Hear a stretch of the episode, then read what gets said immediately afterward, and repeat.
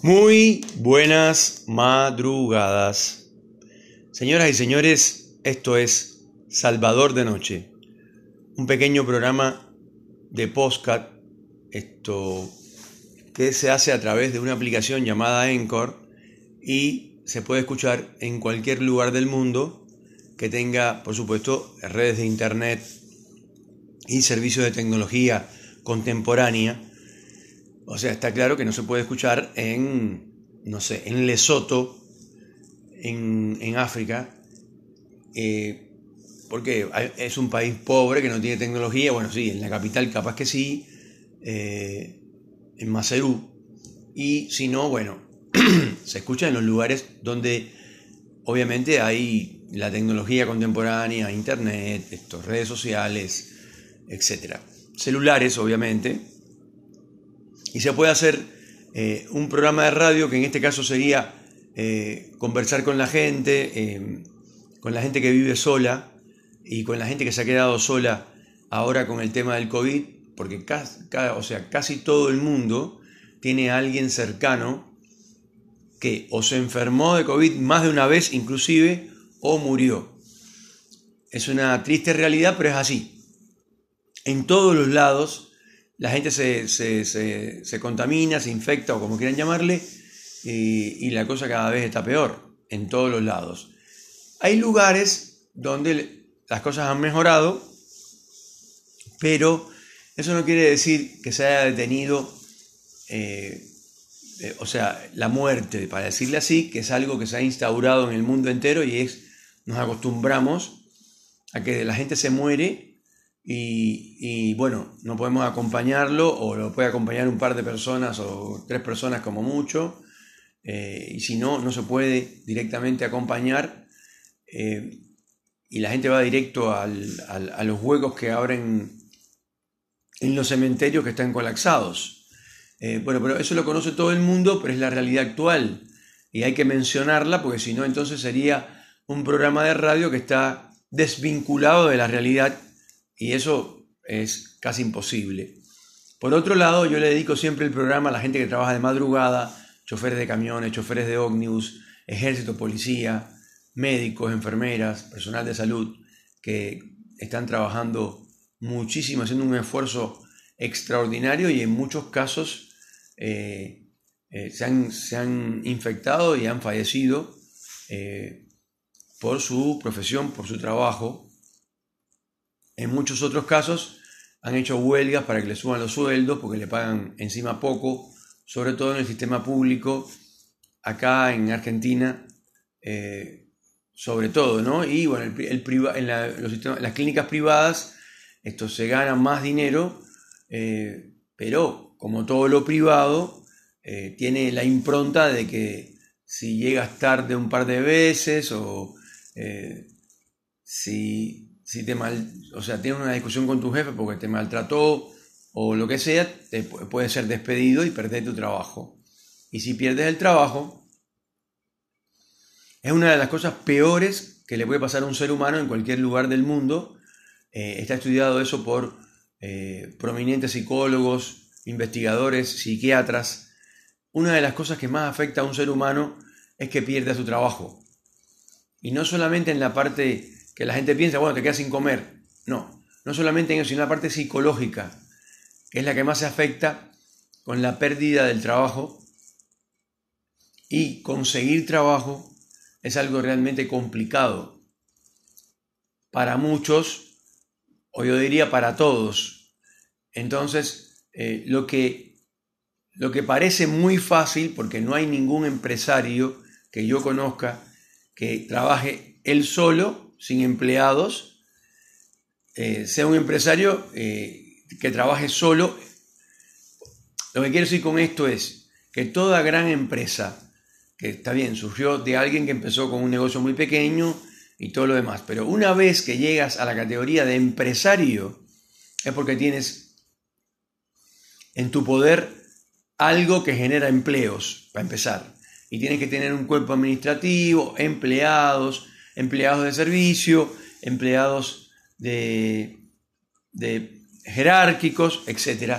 Porque esa empresa tiene que manejarla alguien, tiene que administrarla alguien y no puede ser una sola persona, por dueño que sea de ella o rico que sea ese hombre, esa mujer o quien sea. Entonces, los empresarios, le gusta a quien le guste o le pese a quien le pese, necesitan tener sus empleados. Hay muchos de ellos que se olvidan eso es así y te tratan como números. Desgraciadamente es la gran mayoría. Pero también hay empresarios que tienen eh, un respeto por sus empleados, los tratan de una buena manera, los hacen crecer y eh, esto, digamos que bueno, después hay de todo, ¿no? Como, como en cualquier lugar. Pero eh, en general, esta persona, este empresario, digamos, buena, buena persona, para decirlo así, esto ayuda a sus empleados eh, para que prosperen en la vida y bueno, la mayor parte de las personas, desgraciadamente, del mundo, que no, no, son la clase media, porque ya actualmente con lo que, por, ejemplo, acá en Argentina las cosas han cambiado tanto que la mayor cantidad de gente ya es pobre o pertenece a una clase social que yo le llamaría los desclasados. O sea, no tienen, no son clase media, no son clase baja eh, y en algunos casos alquilan un pequeño y modesto lugar y esto, trabajan por un sueldo muy pequeño que solamente le va a servir para pagar la renta, como se dice en otros países, acá el alquiler y comer, pero no puede comer eh, eh, cosas, eh, digamos, entre comillas, ricas o que le guste, porque no puede comer sushi, no puede comer quesos, no puede tomarse un buen vino, tinto, blanco, champán, lo que quieran, no se puede hacer eso, porque el dinero no alcanza. Entonces, esa gente se van cayendo de la pirámide social de a poco y se van convirtiendo cada vez en más pobres y los ricos que ya tenían un capital, pues se van convirtiendo cada vez más ricos. ¿Por qué? Porque los servicios, supongamos que son una empresa de servicio, el empresario tiene una empresa de servicios y él lo que hace es cobrarle más caro cada vez a sus clientes. Y sus proveedores tratan de cobrarle cada vez más caro a él. Pero resulta que él tiene tanto dinero, tanto capital, como se le dice por ahí, espalda, que se puede aguantar eh, que le suban los precios, porque él también los está subiendo. Entonces es una competencia a ver quién sube más los precios. Y eso es lo que lleva como resultado que los ricos sean más ricos y los pobres más pobres. Y eso es lo que está pasando ahora. y como siempre dije, eh, esta pandemia de COVID lo que hace es quitarle el velo o la cortina de humo que, que tenía este empresario, que tenía este hombre que estaba haciendo dinero y sigue haciendo dinero en palas, para decirlo así, le quitó el velo y ahora se ve, se ve claramente dónde, están, dónde está el déficit de la sociedad, cuáles son los problemas que tiene y sobre todo quiénes son los que más trabajan, que no son los que más cobran. Casi en ningún caso, yo diría en ningún caso los que más trabajan no son los que más cobran, no son los que mejor viven, ni mucho menos. Y cuando el trabajo eh, es lo menos especializado posible, más marginado queda esa persona. No estoy diciendo nada raro ni nada nuevo. El agua tibia ya está inventada. Pero eso es lo que está ocurriendo eh, en todos los países del mundo, eh, también en los países comunistas, que ya no son comunistas porque el comunismo como, como tal no aguantó ni 70 años. Empezó con Vladimir Ilich Lenin Ulyanov en octubre de 1917 y terminó eh, en el 94 con Gorbachev. Si quieren, con el muro de Berlín, no importa. no llegaron ni siquiera a un siglo. Y así los, los pseudocomunistas quieren esto, seducir a los jóvenes con algún tatuaje del Che Guevara, que ya lo he, o sea, ya lo hemos hablado en otros momentos. Vieron que el Che Guevara para los comunistas o para la gente de izquierda es un gran símbolo. No hay ninguna huelga de ningún sindicato izquierdoso que no lleve una bandera con la, imagen del Che Guevara. O sea, señores, ¿cuán lejos, ¿cuán lejos de ahí? El Che Guevara, ya lo he dicho 60 veces. En la primera temporada le dedicamos un par de capítulos al Che Guevara. Eh, estamos ahora en la segunda temporada de Salvador de Noche, pero es indignante la falta de conocimiento que tiene la gente que se tatúa un Che Guevara. El Che Guevara no es para nada lo que ustedes piensan. La gente que se, que se leyó su biografía, como es mi caso, y que conoce un poco, yo conocí, ya lo dije en la primera temporada, perdón, a la hija del Che, conocí una de, las hijas del Che, eh, no era para nada el símbolo del hippie protestante, de ese tipo con un pensamiento de izquierda. El Che era un tipo pedante, un tipo eh, malarriado, con un muy mal carácter, agrandado. Los argentinos saben lo que es agrandado, para los demás, autosuficiente, se diría por ahí, en algunos países, Cuba incluido. Resulta que estamos hablando de Cuba, ¿no? Obviamente.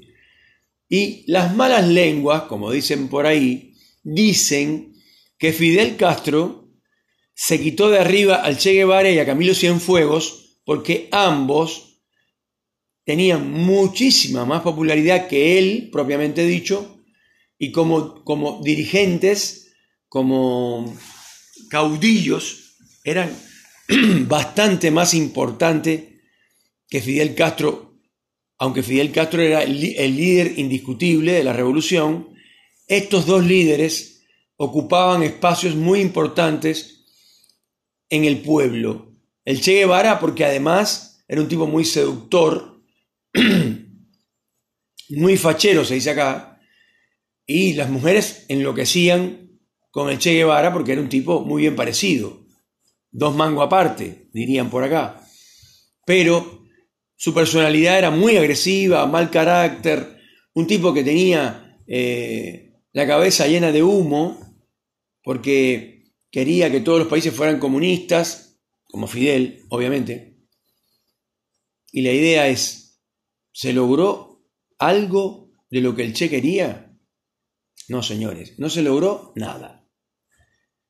Encima, les repito, Fidel hizo todo lo posible para quitárselo de arriba. Primero, le cambió la fisonomía con una operación que le hicieron y algunos trucos de maquillaje y cosas así, y lo mandaron a África Angola, a esa parte, o sea, Etiopía, a esa parte, como que hacer revolución a esos países, regresó y lo mandaron a Bolivia y en Bolivia lo mataron. Y Camilo se desapareció en un avión, en un vuelo que hizo, creo, de Camagüey a La Habana, creo que era así. Entonces, eh, en todos los casos, el poder siempre va acompañado de gente sin escrúpulos. Y no sé, no sé qué quieren poner, qué ejemplo quieren poner de, gente poderosa a nivel mundial que ustedes conozcan. Eh, no sé, Max Zuckerberg, que le quitó todo el negocio a su compañero, a su amigo, a su gran amigo del alma. Eh, y así pasó también con la gente de IBM. Y, o sea, Así pasa con toda la gente que quiere estar en el poder.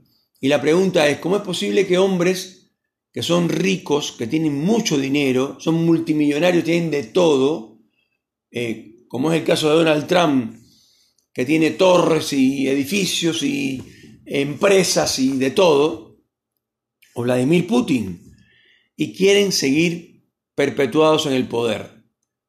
En el caso de Donald Trump, gracias a Dios, porque Donald Trump es uno de los tipos que menos habilitado está para gobernar. Es un tipo que no sabe nada de política, que no sabe nada de, países ni de capitales. Lo de él es dinero. Sabe de dinero y de hacer negocios. Eso sí sabe. Y le gusta estar en la televisión todo el tiempo. De hecho, tenía un programa de televisión en el cual despedía a la gente. Y bueno, él hacía un personaje que era él mismo, eh, que era Donald Trump, un empresario. O sea, la pregunta es, ¿por qué esos hombres tan ricos, con tanto poder, o sea, con, tanto, con tanta riqueza, quieren tener el poder?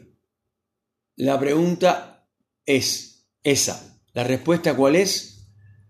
Y cada uno piense profundamente lo que sí hay algo que está muy claro. El poder no solo corrompe, sino que es adictivo. Porque todo el mundo que sube al poder quiere quedarse.